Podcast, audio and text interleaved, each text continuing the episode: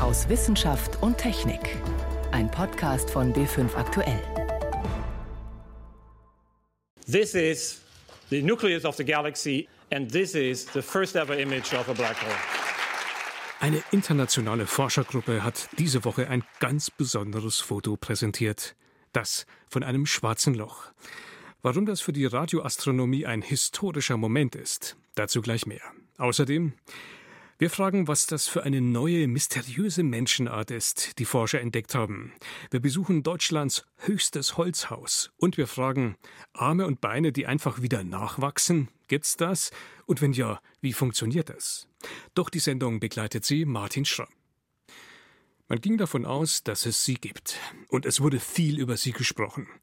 Aber gesehen? Also wirklich gesehen hatte bisher noch keiner eins. Ein sogenanntes schwarzes Loch diese Monster des Universums, deren Masse die Raumzeit so stark krümmt, dass sie sogar Licht verschlingen. Doch das hat sich jetzt geändert. Wissenschaftler hatten für diese Woche eine wissenschaftliche Sensation angekündigt und in sechs Pressekonferenzen gleichzeitig dann ihre bahnbrechende Entdeckung vorgestellt, unter anderem in Washington.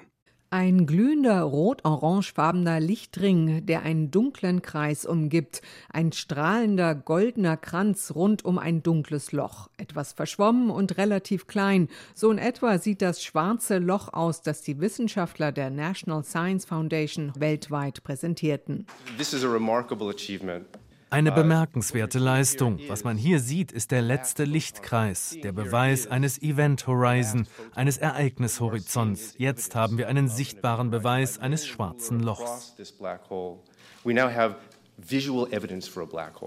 sagt Shepard Dolman, Leiter des Projekts Event Horizon Telescope vom Zentrum für Astrophysik der Harvard-Universität und Smithsonian.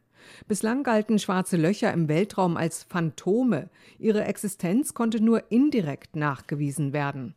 Bei dem aufgenommenen Loch handelt es sich um das extrem massereiche schwarze Loch im Zentrum der 55 Millionen Lichtjahre entfernten Galaxie 87. Um dem Universum diese Aufnahme zu entlocken, hat ein internationales Team aus Astronomen acht gigantisch große Radioteleskope auf vier Kontinenten miteinander kombiniert. Dadurch ist ein virtuelles Superteleskop entstanden, erklärt Astrophysiker Shepard Dolman. To do this, we worked for over a decade.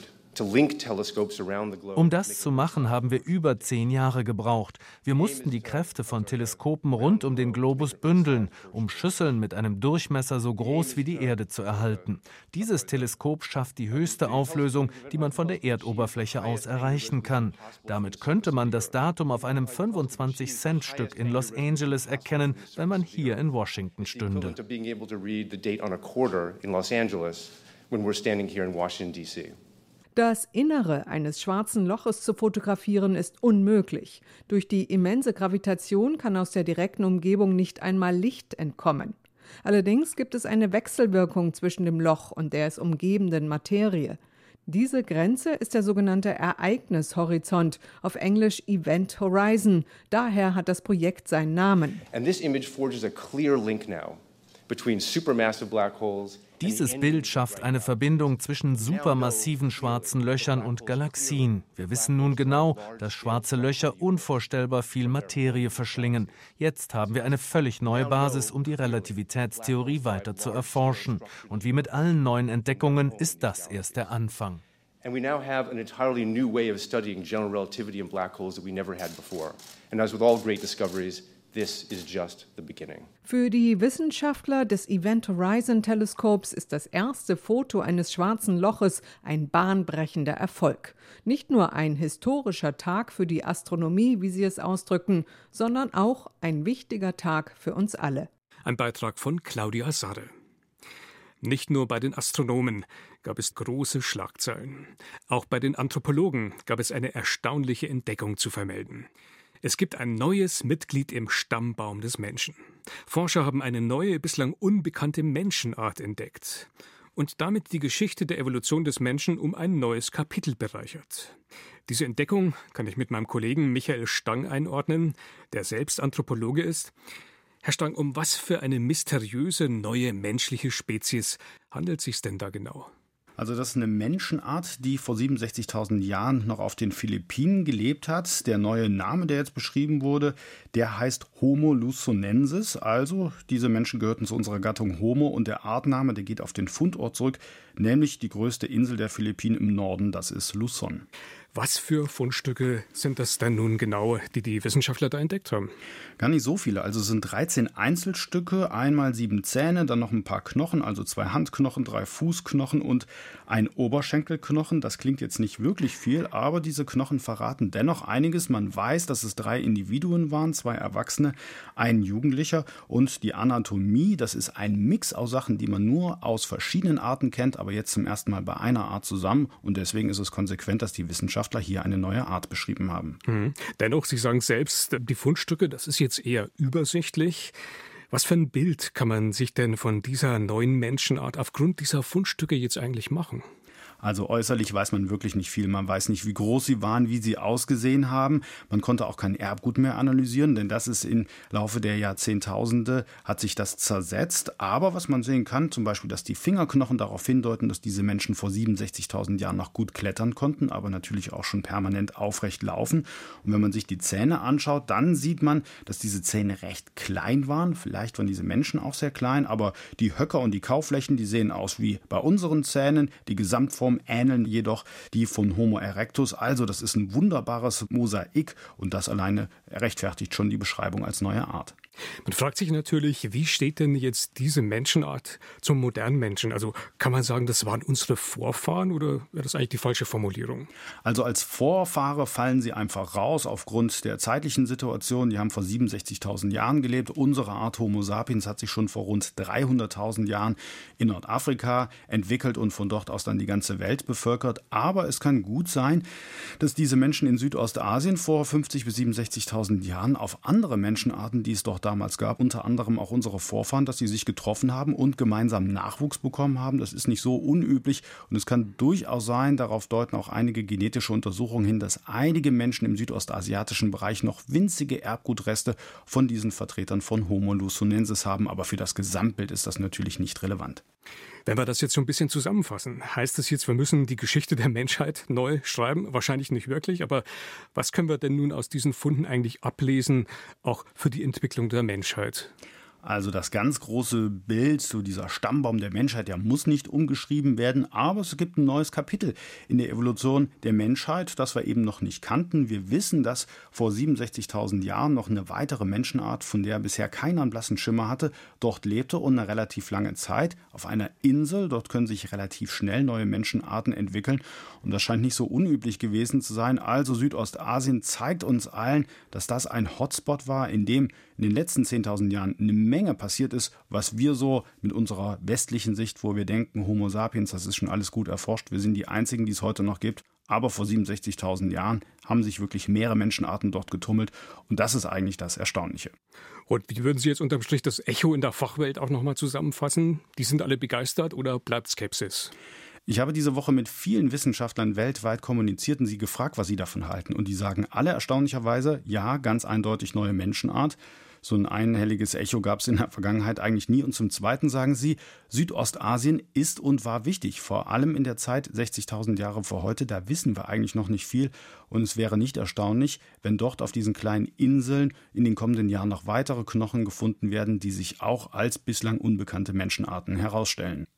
Auf den Philippinen ist eine neue Menschenart entdeckt worden. Einschätzungen und Informationen dazu waren das von meinem Kollegen Michael Stang. Herr Stang, danke fürs Gespräch. Danke Ihnen. Mit Menschen zu kommunizieren, die am sogenannten Complete Locked-In-Syndrom leiden, die komplett gelähmt sind, nicht mal mit der Wimper zucken können. Menschen, von denen man aber annimmt, dass ihr Gehirn noch arbeitet und sie noch Gefühle haben. Der Tübinger Neurobiologe Nils Bierbaumer hat vor zwei Jahren behauptet, er hätte genau das geschafft, mit diesen Menschen zu kommunizieren. Eine Sensation, die für viel Aufmerksamkeit gesorgt hat. Nun gibt es allerdings ernsthafte Zweifel an den Ergebnissen der Studie, wie Ulrike Mix berichtet.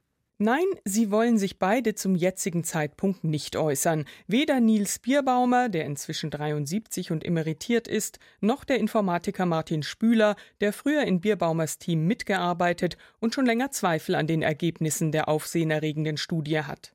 Beide verweisen auf das Fachjournal PLOS Biology, in dem sie ihre jeweilige Sicht der Dinge in wissenschaftlichen Artikeln dargelegt haben. Und beide beharren auf ihrem Standpunkt. Aber nochmal zurück zum Anfang der Geschichte. Der Versuch, der dem Disput zugrunde liegt, war der. Vier komplett gelähmte Patienten bekamen eine Haube mit Infrarotsensoren auf den Kopf. Die Forscher stellten ihnen Fragen, auf die sie mit Ja oder Nein antworten sollten, durch die Kraft ihrer Gedanken. Nils Bierbaumer erklärte das 2017 in einem Interview so.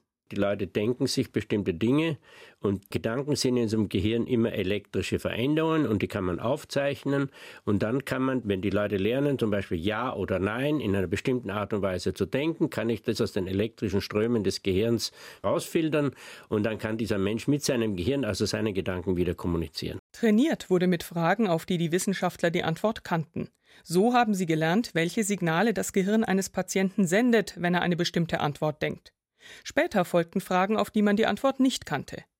In der Studie kamen Bierbaumer und sein Kollege und Hauptautor Ushwal Jaudari zu dem Schluss, dass sie mit 70-prozentiger Wahrscheinlichkeit Ja- und Nein-Antworten unterscheiden konnten.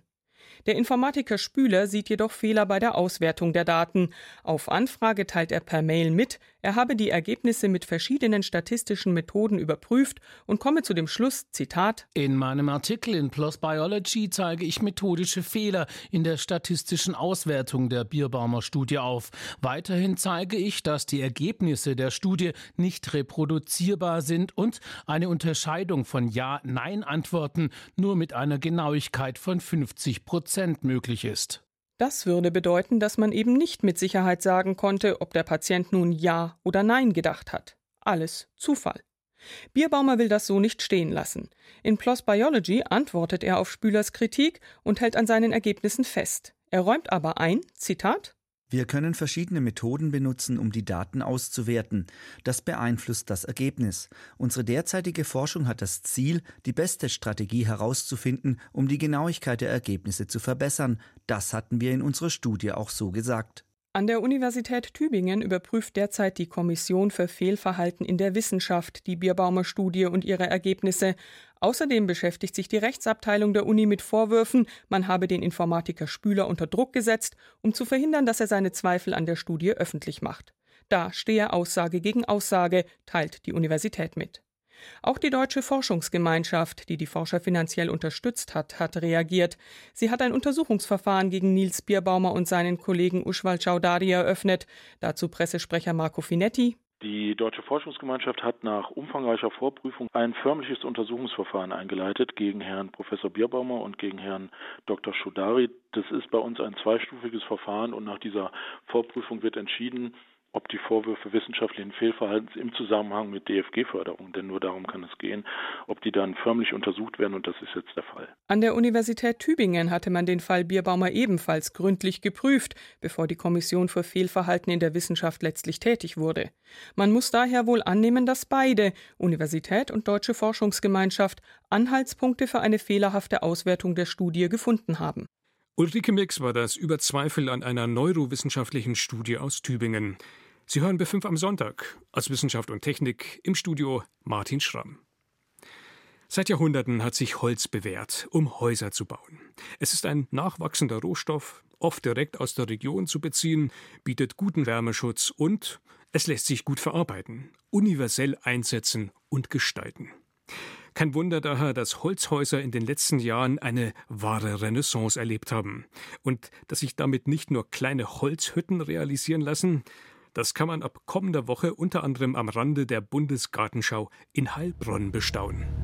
Hier vor uns sehen wir jetzt eben das höchste Holzhaus Deutschlands, das Gaio, und die Bundesgartenschau, die dann hinter diesen Gebäuden stattfindet. Und das ist, glaube ich, sehr gelungen. Wir stehen hier auf dem Neckaruferpark und wenn man sich das jetzt vorstellt, belebt durch Besucher, dann glaube ich, wird es eine ganz tolle Geschichte. Soweit ist es aber erst nächste Woche, erzählt Dominik Buchter von der kommunalen Wohnungsbaugesellschaft Heilbronn. Noch sind hier die Arbeiter zugange. Zehn Stockwerke hat der markante Quader, er bildet das Eingangstor zur Gartenschau.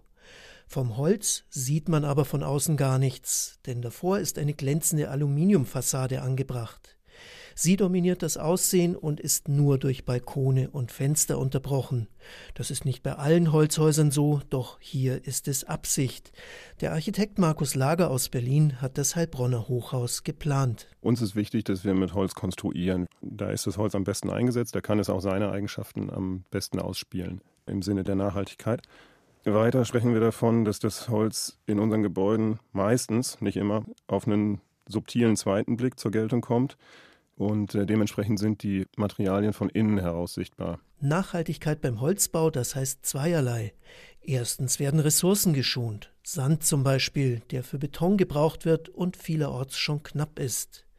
Zweitens schont Holz das Klima, denn ein Baum bindet Kohlendioxid, wenn er wächst. Und solange ein Gebäude aus Holz steht, gelangt diese Menge Treibhausgas nicht in die Atmosphäre. Das Thema CO2-Einsparung und grundsätzlich nachwachsender Rohstoff ist eigentlich die ganz große Überschrift, weswegen wir uns dem Holz verschrieben haben. Also wir halten das Bauen mit Holz für unumgänglich, wenn man die Klimaziele erreichen möchte. 1500 Tonnen Kohlendioxid sind in dem Heilbronner Hochhaus gebunden. So viel wie alle Autos in Baden-Württemberg zusammen freisetzen, wenn jedes davon zwei Kilometer fährt. Das klingt nicht nach viel, aber das Haus in Heilbronn ist ja nicht das einzige Gebäude aus Holz. In München hat ein Wohngebäude am Dantebad Aufsehen erregt. Es ist platzsparend über einem Parkplatz errichtet. In Diedorf bei Augsburg ist ein Gymnasium aus Holz entstanden und eine Kirche, passend zum Namen, in Holzkirchen. Rund 18 Prozent der Neubauten sind aus dem nachwachsenden Rohstoff, wenn auch nicht ganz, denn das Fundament ist immer betoniert und auch das Treppenhaus. Der Grund? Schutz für die Menschen, wenn es brennt. Das Sicherheitskonzept des Hochhauses sieht sogar vor, dass die Menschen in dem Gebäude bleiben. Das heißt, geräumt wird eigentlich nur die Brandetage äh, sowie die Etage darunter und darüber. Und das erfolgt dann über den Treppenhauskern, ein sogenanntes Sicherheitstreppenhaus in Stahlbetonweise. Der Kruse, Inhaber eines Braunschweiger Ingenieurbüros, hat das Brandschutzkonzept für das Heilbronner Gebäude entwickelt. Wenn es brennt, sollen die meisten Menschen also zunächst im Haus bleiben. Das wäre noch vor kurzem so nicht genehmigt worden, schon gar nicht bei einem so hohen Haus. Die Leitern der Feuerwehr reichen nämlich nicht bis in die obersten Stockwerke, das ist die Definition eines Hochhauses. Doch inzwischen sind auch solche Bauwerke erlaubt, vorausgesetzt, die Bewohner sind so gut geschützt wie in jedem anderen. Das Holz brennt, ist unbestreitbar so. Im baulichen Brandschutz ist das Brandverhalten des Baustoffes allerdings von untergeordneter Signifikanz da entscheidend ist, wie lange so ein Tragwerk seine Funktion erhalten kann. Im vorliegenden Fall muss das Gebäude also 90 Minuten Feuerwiderstand aufweisen und das lässt sich auch mit Holz trotz seines Brandverhaltens realisieren. Das heißt, Wände und Decken müssen nur dick genug sein. Hier sind es 23 Zentimeter. Jetzt zur Bundesgartenschau ziehen die Bewohner ein. Ganz normale Heilbronner werden in den Wohnungen aus Fichtenholz leben. Fast jede zweite ist sogar eine Sozialwohnung. Denn Bauen mit Holz ist nicht teurer als sonst auch. Helmut Nordwig war das über Deutschlands höchstes Holzhaus. Das wäre doch mal was. Wenn man bei einem Unfall einen Arm, ein Bein verliert, wenn so ein Arm oder Bein einfach wieder nachwachsen würde, wenn sich Muskeln, Knochen, Haut und Nerven einfach neu bilden würden und man wieder einen kompletten Körper hätte. Es gibt Lebewesen, bei denen funktioniert das tatsächlich. Der sogenannte Axolotl. Bei dem wachsen nicht nur Arme und Beine nach, sondern auch Teile von Herz oder Gehirn, ja sogar verletztes Rückenmark. Wie dieser Überlebenskünstler das macht, interessiert Forscher weltweit natürlich brennend. Circa 25 Jahre können sie alt werden und bis zu 30 Zentimeter groß, die Axolotl. In freier Wildbahn sind die Amphibien kaum noch anzutreffen, in Forschungslaboren dagegen schon. 1800 erwachsene Axolotl leben in einer Kolonie im Wiener Forschungsinstitut für molekulare Pathologie. Die weißen, grauen oder rosafarbenen Schwanzlurche dümpeln einzeln in ihren Aquarien. Biologin Dr. Katharina Lust forscht an ihnen. Trennt man dem Schwanzlurch, natürlich unter Narkose, ein Bein ab, dann wächst aus dem Stumpf ein komplett neues Bein. Wenn das Bein abgetrennt wird, sind mehrere verschiedene Zellarten betroffen, zum Beispiel Nervenzellen, Muskeln und auch Knochenzellen. Und Axolotl können alle diese Zellentypen neu regenerieren. Für den Wachstumsmechanismus ist eine besondere Zellart verantwortlich, die Fibroblasten. Und die Fibroblasten können nach einer Verletzung sich in Vorläuferzellen verwandeln, die dann alle möglichen Zelltypen, zum Beispiel Knochenzellen, regenerieren könnten. Und das funktioniert im Menschen leider nicht. Genau deswegen wollen Wissenschaftler hinter das Geheimnis des Axolotl kommen. Sie hoffen, ihre Ergebnisse irgendwann auf den Menschen anwenden zu können. Wir wollen zum Beispiel die Frage stellen, hat Axolotl bestimmte Zellen, die nur Axolotl besitzen? Oder gibt es Zelltypen, die genauso im Menschen vorhanden sind und in anderen Säugetieren, die aber im Axolotl irgendwas Besonderes können? Anwendungsmöglichkeiten gäbe es genug. Zum Beispiel, wenn ein Mensch durch einen Unfall eine Quetschung im Rückenmark erleidet und dadurch querschnittsgelähmt ist. Die Verletzung heilt zwar, dabei bilden sich aber Narben. Die verhindern, dass neue Nervenstränge zu den Muskeln wachsen. Das Gehirn kann sie nicht ansteuern, der Mensch bleibt gelähmt. Beim Axolotl ist das anders. Was wir wissen ist, dass die Zellen, die im menschlichen Rückenmark Narbengewebe bilden, im Axolotl keine Narben bilden und jedoch neue Nervenzellen zum Beispiel erstellen können. Und dadurch, dass auch keine Narbe vorhanden ist, können Nervenstränge auch über die Verletzungsregion hinauswachsen und sich wieder verbinden und die Funktionalität des Rückenmarks herstellen. Welche Gene dabei welche Rolle spielen, das hat ein amerikanisches Forscherteam in einer Studie herausgefunden. Bestimmte Genpartner spielen so zusammen, dass beim Axolotl perfektes narbenfreies Gewebe wächst. Das Entscheidende bei dem Forschungsergebnis, diese Gene gibt es auch im Menschen, sagt Dr. Tatjana Sandoval Guzman. Sie forscht am Zentrum für regenerative Therapien in Dresden am Axolotl. Diese Studie unterstreicht, dass sich unsere Gene nicht so sehr von denen des Axolotl unterscheiden. Es kommt allerdings darauf an, wie diese Gene zusammenspielen oder ob sie an- oder abgeschaltet werden. Genau das kann das Ergebnis beeinflussen, von einer Heilung bis zu einer kompletten Regeneration. Es ist ein großer Fortschritt, dass man das jetzt weiß. Tatjana Sandoval Guzman hat sich auf das letzte Fingerglied, die Fingerspitze, spezialisiert. Wird sie durch eine Verletzung abgetrennt, können Menschen, genau wie Mäuse und Axolotl, sie perfekt ersetzen. Aber nur im äußersten Segment. Verletzt man sich allerdings in einem Bereich des Fingers, der näher am Körper ist oder in einem anderen Segment, dann schließt sich die Wunde und vernarbt. Es gibt aber keine Regeneration. Da ist also ein Unterschied zwischen den zwei Segmenten. Und wir wollen herausfinden, woran dieser Unterschied liegt. Die Dresdner Forscherin untersucht deshalb Proteine in der Wundflüssigkeit, beim Menschen, in der Maus als Modell für Säugetiere und beim Axolotl. Wenn wir wissen, wie der Axolotl regeneriert, können wir versuchen, unser Wissen auf den Menschen zu übertragen.